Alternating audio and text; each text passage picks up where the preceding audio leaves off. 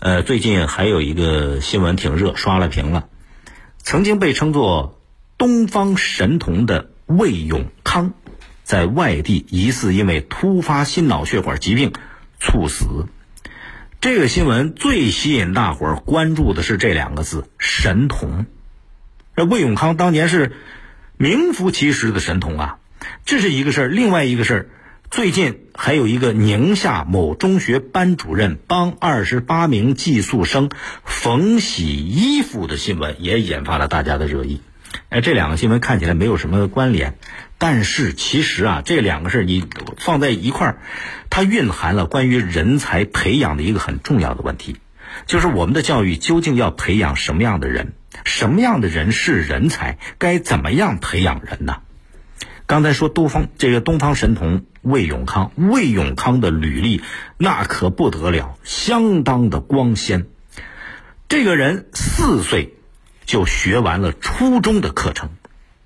八岁进入县重点中学读书，十三岁的时候高分考入了湘潭大学物理系，而十七岁被中科院高能物理研究所破格录取硕博连读。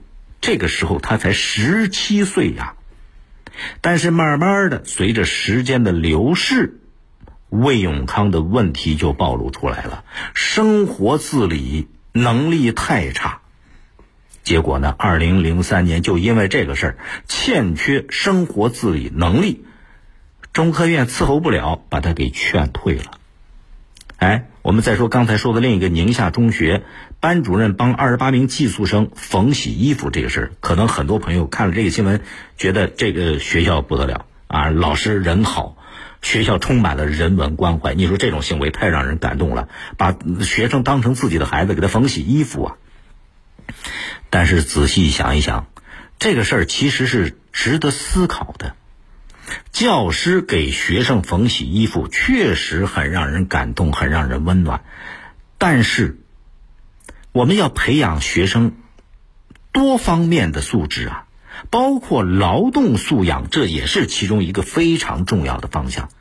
帮他缝洗衣服，是不是错过了一次这样的教育机会呢？所以，说回头这个话题，咱们国家现在是大力倡导劳动教育啊。我们究竟是该忽视劳动素养的养成，一门心思培养孩子成为啊各个学科的高精尖的人才，尤其是培养出神童来更不得了，还是？要坚持全方面的德智体美劳综合能力的培养，至少把他先培养成一个正常的能够自理的人呢。这是两个重要的方向。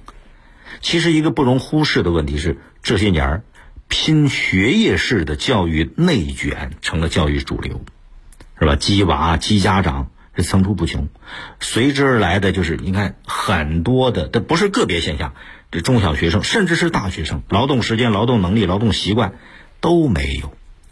好多家长为了让孩子学习啊，你成绩出色，考个好大学，以后找个好好工作，你什么事都不要问了，你只要把成绩给提高上去，所有孩子的家务事大包大揽，是不是？现在很多大学生到了学校里边，家长还忙不迭，屁颠颠在后面帮着每每周或者那个帮着洗衣服。呃，放暑假了，那个大学生把衣服拎一大堆拿回家洗。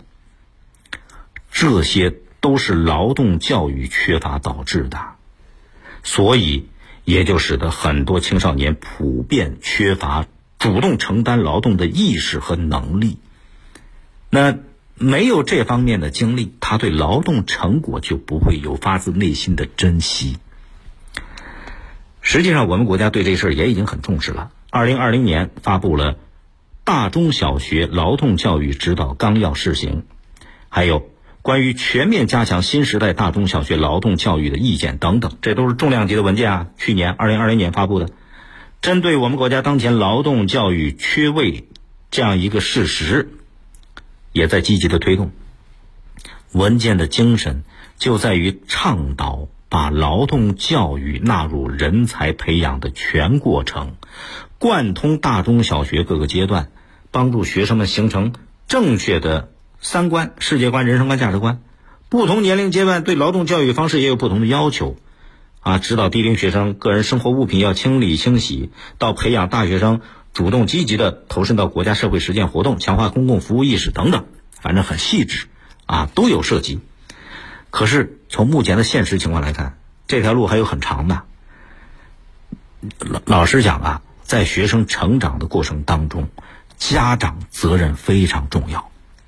虽然现在双减了，是吧？减轻学生的学业负担，家长对孩子的未来的这个教育焦虑缓解了一些，可是。并没有完全消失，啊，婚姻焦虑、就业焦虑还都在。跟劳动教育相比较，家长更愿意孩子好好去学习啊，好好发挥自己的特长，不要想着天天劳动，天天劳动以后找不到好工作了。所以，相比较家庭层面，这个学校的劳动教育开展情况对学学生影响也很重要。现在，甭管是从国家大气候还是学校的小气候，都在营造重视劳动的一个教育氛围。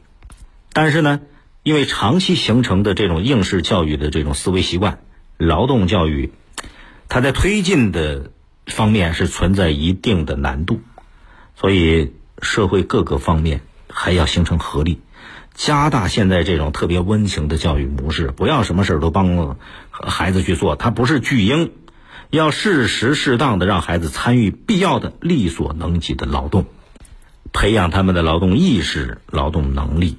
从长远来看，不要那么多的神童，把孩子当成一个鲜活的生命个体去健康的、正常的培养，那种畸形的人才才不会出现呐。更多内容，请下载荔枝新闻和我苏客户端。你也可以关注江苏新闻广播的官方微博、微信。更多广播节目优选音视频和大蓝鲸商城，请登录大蓝鲸 APP。大林评论在大蓝鲸上推出音频产品，每天更新。